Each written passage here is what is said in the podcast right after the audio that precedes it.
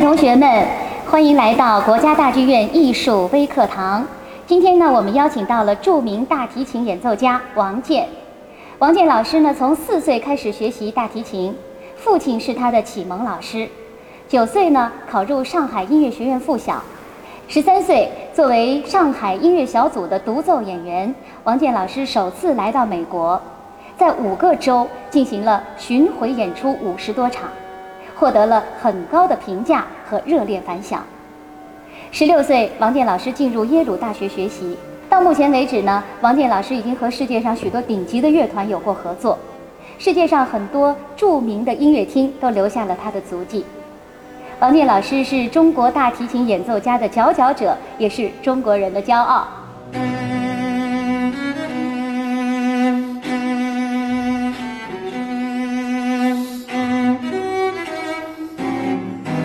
我们现在听到的这一段就是德沃夏克著名的 B 小调大提琴协奏曲。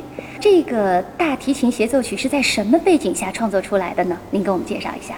那首先，这部作品就是说是我们大提琴。的就是作品里边是最受大家欢迎的，被大家称赞为是是大提琴协奏曲之王吧，就没有任何一个协奏曲可以跟它相比。有各种很好听的旋律，没有因为旋律太多给你带来有点厌倦感，都是很新鲜的旋律。德沃夏克他是捷克人了，啊，一直住在欧洲了，在写这个作品的时候呢，他是住在美国，当时被美国的一个音乐学院聘请去做的那的那里的校长。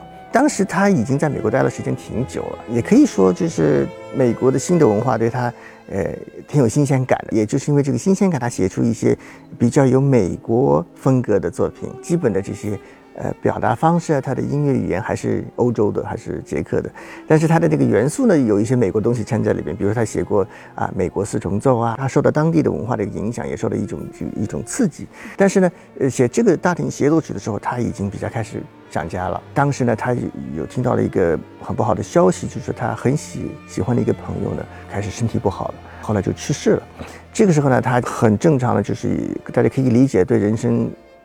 更有一些感慨吧，谁都不希望失去亲人，是吧？对，他失去了亲人以后，他这个很很感慨，他有一种，啊，想抒发一下自己这种情感。那么这个作品的最后结尾的地方，啊，其实是他后来专门加上去的。这个作品它是一个很欢快的一个形式结束的，但是他听到这个呃这个很不好的消息，他为了纪念他这位好朋友，最后这段改掉了，改了一个非常怀念的，非常这个。呃，充满了祝福，就是希望他美好在另外一个世界里。看这个大，咱们大罗斯托波维奇大师，他是俄罗斯的演奏家。这位大师呢，咱们说的保守一点，最起码是全世界历史上最伟大的音乐家之一。但我觉得他是，呃，有史以来，呃，最伟大的大提琴家，毫无疑问的。他是我们的泰斗，呃，我敢说，所有全世界大提琴家都承认这一点。他所达到的演奏境界，他的这个，嗯，技术能量，他的这个音乐的这个气派，音乐这个这个宽广度，是没人能比的。所以说啊，他现在已经去世了，非常的可惜。但是他给我们留下了一大堆伟大的录音，呃，这个就是其中之一。他是顶峰中的顶峰了。你看他用的这把琴呢，哎。也是非常非常的呃呃顶峰级的，就是说，呃，他的这把琴叫斯特拉迪瓦利 Stradivarius，斯特拉迪瓦利就是全部作琴师里边的之王，啊，呃，大家可能也听说这个名字，顶级的大师，顶级的大师，顶级的这个制作大提琴的，对，斯特斯特拉迪瓦利的，呃，当时他的琴一般都是欧洲的王室在购买，所以他非常非常有地位的一个制作师，他现在的琴是全世界最著名的。这把大提琴呢，当时。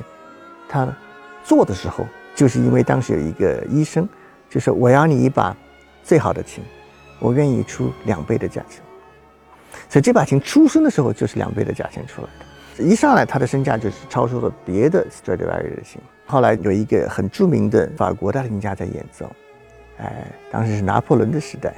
有一次呢，就是拿破仑在宫廷里开音乐会，这位大提琴家就去给拿破仑演奏。拿破仑听得很开心，就把琴抢过来了。他他是他是君王嘛，他是君王，这个霸气一下抢过来以后呢，当时他穿着这个马刺，他就把这个琴这样一夹，这个马刺就把这个琴给割坏了。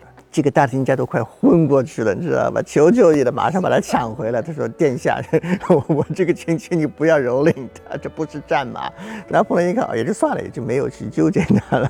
但是呢，问题是，他虽然把这个琴损坏了，但是就是有那个伤疤是拿破仑给蹭出来的，这把琴的身价又更加增加了许多。其实您刚才介绍说，大提琴曲子里充满了这么多的感情。讲了这个故事之后，才发现其实它里面融入了思乡情，融入了自己的一些情感，是同时对朋友的这种牵挂，是的，还有愿望，应该是每一次演奏都会有不同的感受。是，其实首古典音乐大家可能把它想太高深了，其实一点都不高深。其实古典音乐讲的都是我们大家心里都有这个情感，就很简单的情感。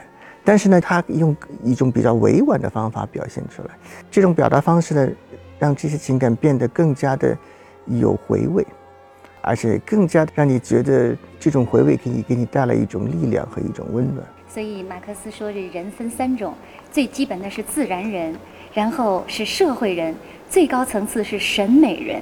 德沃夏克这个作曲家在您心中是一个什么样的作曲家？他是以比较有里程碑式的一个作曲家，因为是这样子，在这个柴可夫之前呢，呃，主流的作曲家都是西欧的作曲家。一开始最早是意大利，然后是在法国，然后到了从巴赫开始在德国，这些作曲家他是在音乐史上是他们的贡献是最大的。之后呢，从柴可夫斯基开始呢，从东边来的这一些东欧来的这些作曲家呢，开始。用他们独特的、新兴的、以前没有听过的音乐语言，给大家带来很多非常的惊喜。从柴可夫斯基开始，他开始开始改变了。就斯拉夫民族的音乐呢，以歌唱为主；西欧的音乐，它是陈述性，就是句子短，有点像说话的感觉。但是从柴可夫斯基开始，那么呃，到了德国夏克，这他们是呃斯拉夫音乐的代表。这些斯拉夫的音乐，它的特点就是跟西欧是。有很大的区别，就是他们是以歌唱性为主，啊，而不是讲话为主。所以说，你听他的音乐的时候，你就发现他的句子很长很长，就像可以一直一悠扬的唱下去，就是给人带来一种飞翔的感觉。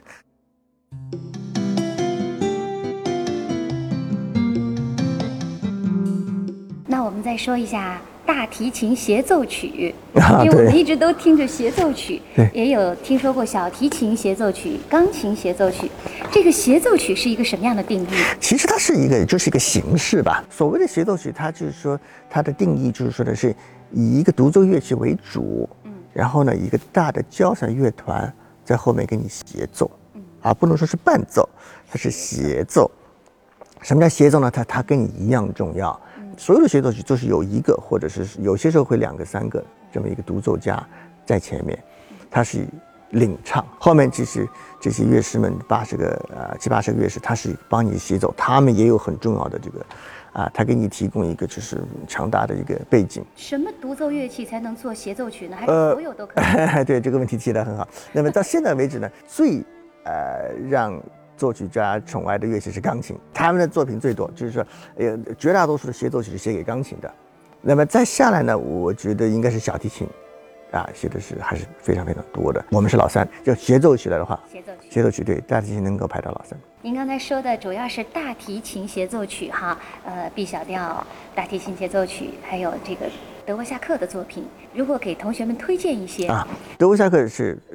大提琴协奏曲之王，那么还有一部作品可以说是他的大提琴协奏曲的女皇吧。那么就是艾尔加的大提琴协奏曲是非常好听，他这个作品非常深刻，很有情感在里边，你听了以后会很感动，很感动。还有一部作品就是圣桑的大提琴协奏曲，啊，就是我小时候就是第一个演奏的，他呢很轻快，非常的明朗，非常有节奏感，非常的帅。非常的典雅，就典型的法国式的这种，就是法国它的它的这个音乐的呃呃追求，呃轻快幽默或者说是模棱两可，它是一种这种轻盈的方式来表现出来，呃不像这个斯拉夫民族是有深沉，德国音乐的深沉，你法国音乐是朝轻飘在走，其实这个风格完全不一样。听德国的作品呢，你可以听就是舒曼的大提琴奏曲，舒曼大提琴奏曲可以说是最浪漫的一部作品。这完全是很柔软的一个浪漫，从头浪漫到底，也是非常非常好的，就很有特点。这每个国家都有它一个非常非常棒的。谢谢王健老师。那欢迎同学们的关注国家大剧院的艺术演出，也关注国家大剧院艺术微课堂。我们下期再见。